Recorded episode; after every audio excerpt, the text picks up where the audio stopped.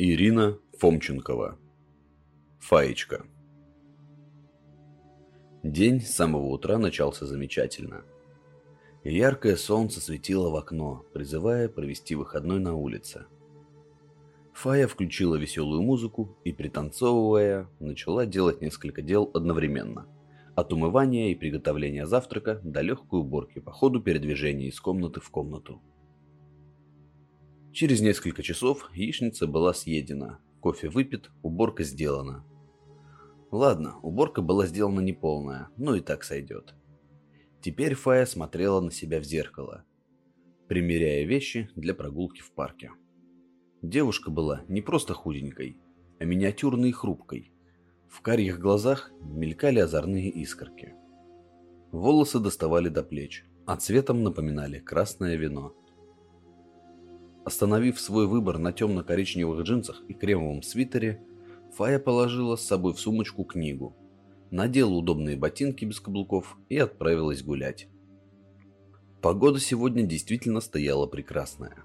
Солнечные лучи отражались в лужах, оставленных прошедшей ночью грозой, пробивались сквозь разноцветную яркую листву.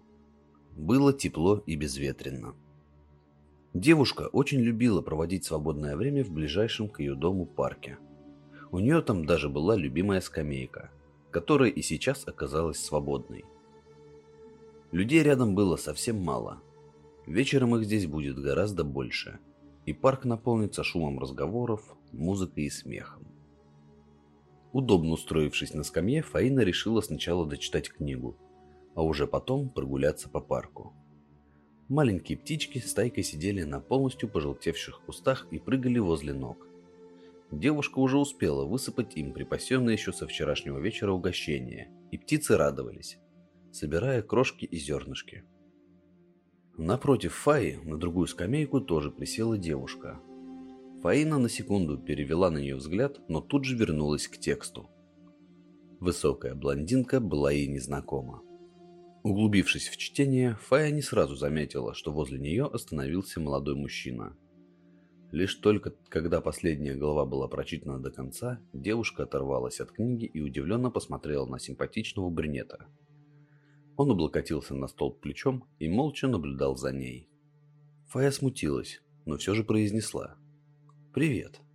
Почему ты так на меня смотришь?» «Хочу познакомиться», — честно признался он. Оттолкнувшись от столба, мужчина подошел к девушке и сел рядом. Если честно, то я не знал, познакомиться с тобой или с той блондинкой, которая сидит напротив. Но ты совсем не обращала на меня внимания, так что я выбрал тебя. Откровенно. Фая усмехнулась и взглянула на другую сторону дорожки. Блондинка по-прежнему оставалась там, и, судя по ее взгляду, ей не понравилось, что мужчина подсел к Фаине, а не к ней. «Кажется, ты сделал опрометчивый выбор», Девушка явно желает познакомиться с тобой поближе. Так что я даю тебе возможность передумать.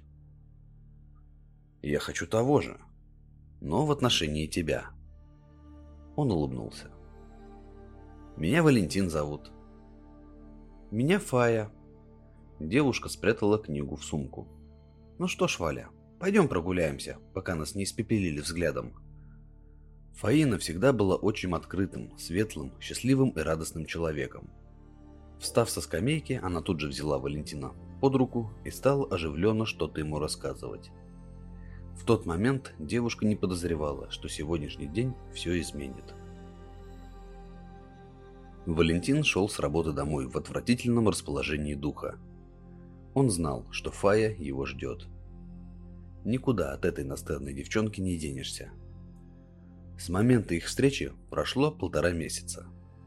Золотая осень превратилась в промозглую слякотную. Дождь уже неделю беспрерывно барабанил по крышам, окнам, листьям, навевая тоску. Деревья стояли голые. Время листопадов прошло. Некогда яркий ковер под ногами превратился в пожухлую коричневую массу. Валя выкинул окурок мимо урны, но ему было все равно. Мужчина, не останавливаясь, зашел в подъезд. Пешком поднялся на второй этаж и, открыв дверь, вошел в квартиру. Как он и предполагал, Фая ждала его уже в коридоре. Снова через парк домой шел. Без приветствия начала допрос девушка. «Отстань!» Валентин был короток. «Ты же знаешь, я не отстану». Ее голос был спокоен. «Так где ты был?» «В магазине я был». Мужчина раздраженно потряс пакетом в воздухе. Внутри звякнули друг от друга бутылки. «Достала ты меня, напиться хочу». «Не поможет». Фая села за стол напротив уже наливающего в стакан водку Вали. Он пил, она молча смотрела на него. Через минут двадцать мужчина не выдержал. «Да уйди же ты!» «Нет», — просто ответила она. «Помнишь тот день, когда ты забрал меня со скамейки в парке? Тогда ты говорил мне, что хочешь вечно быть со мной. Так и будет». Валя взревел и стукнул кулаками по столу. Фая продолжала на него смотреть. За время их знакомства мужчина изменился. Он больше не казался ей высоким и мужественным. От шарма и внимательности не осталось и следа. Но Фае было все равно. Она всегда будет рядом с ним. «Ненавижу! Как же я тебя ненавижу!» Валентин в сердцах швырнул бутылку в стену, и та вдребезги разлетелась. «Убери, а то порежешься», с этими словами девушка встала и ушла в другую комнату. Мужчина слышал, как хлопнула дверь и включился телевизор. От отчаяния он заплакал. За окном было темно. Валя проснулся от того, что холодные руки Фаи гладили его по голове и шее. Они всегда были у нее холодные, с того самого дня в парке. В тот теплый осенний день он грел ее маленькие ладошки в своих руках.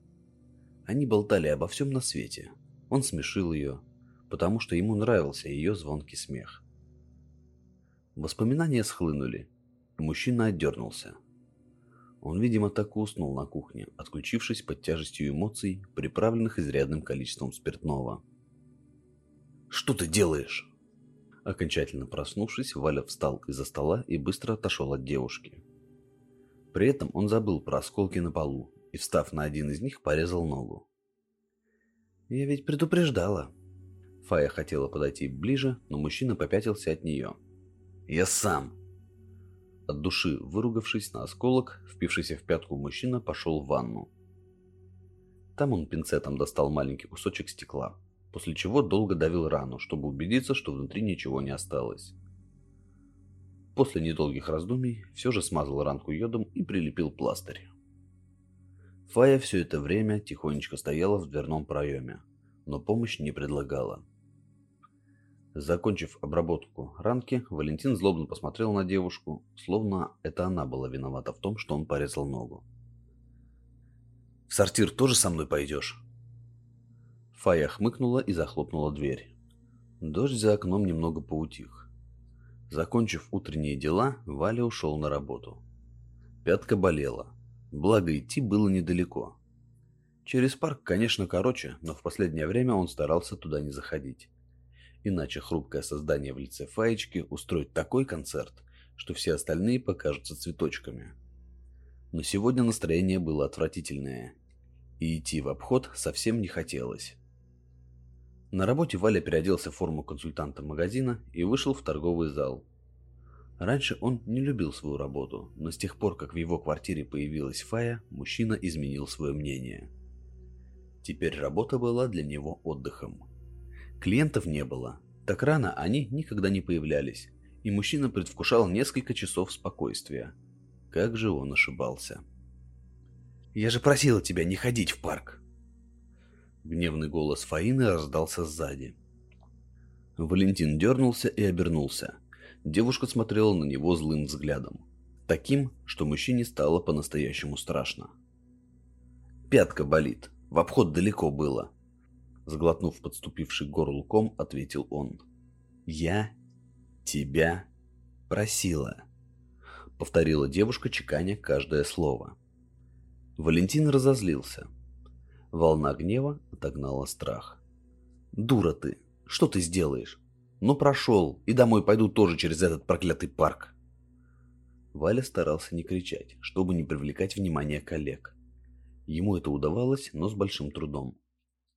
Фая не отрывала от него взгляда. Она подождала, пока мужчина закончит говорить, после чего подошла к нему вплотную и молча сбросила с ближней полки плоский телевизор. «Ты что творишь?» – закричал Валентин. «Мне же за него платить придется!» «Теперь я буду провожать и встречать тебя с работы». Голос девушки снова стал спокойным. «До вечера».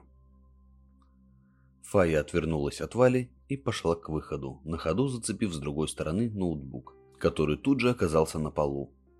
Мужчина позади нее застонал. К концу смены девушка, как и обещала, ждала Валю возле выхода. «Ну что, прогуляемся через парк?» Как ни в чем не бывало, произнесла она, беря его под руку. Валентин молча забрал свою руку и пошел вперед.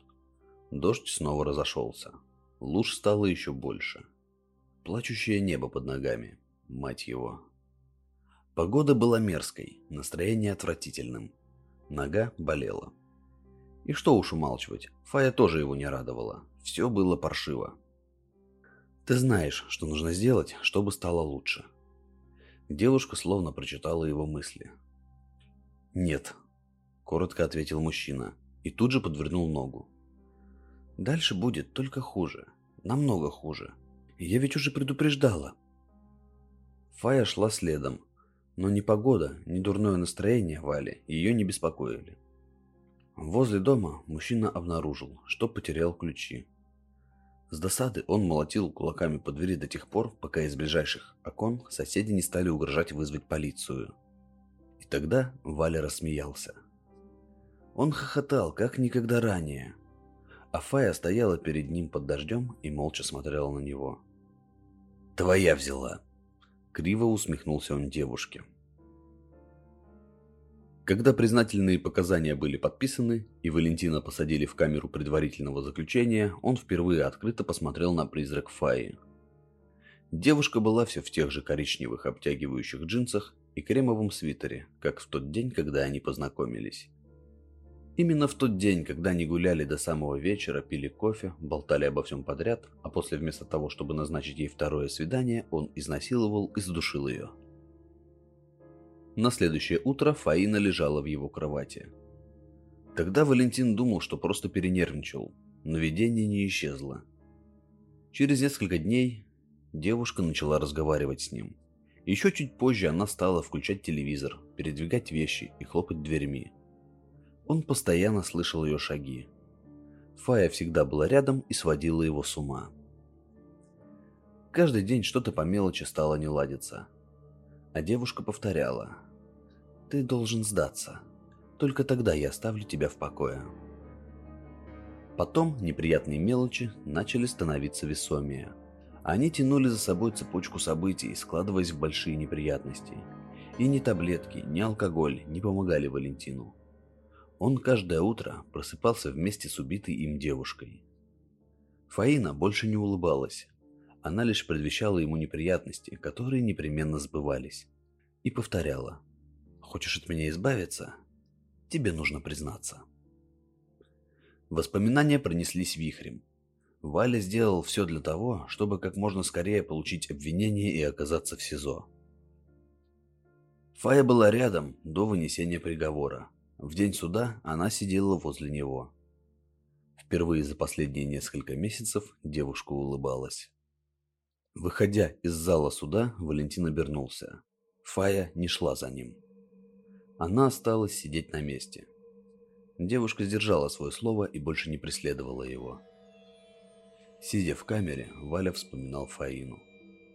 Она хотела, чтобы он понес наказание за ее убийство и раскаялся но он не раскаивался. Ожидая этапа на зону, Валентин сожалел лишь об одном, что в тот злополучный для него день он выбрал не ту девушку.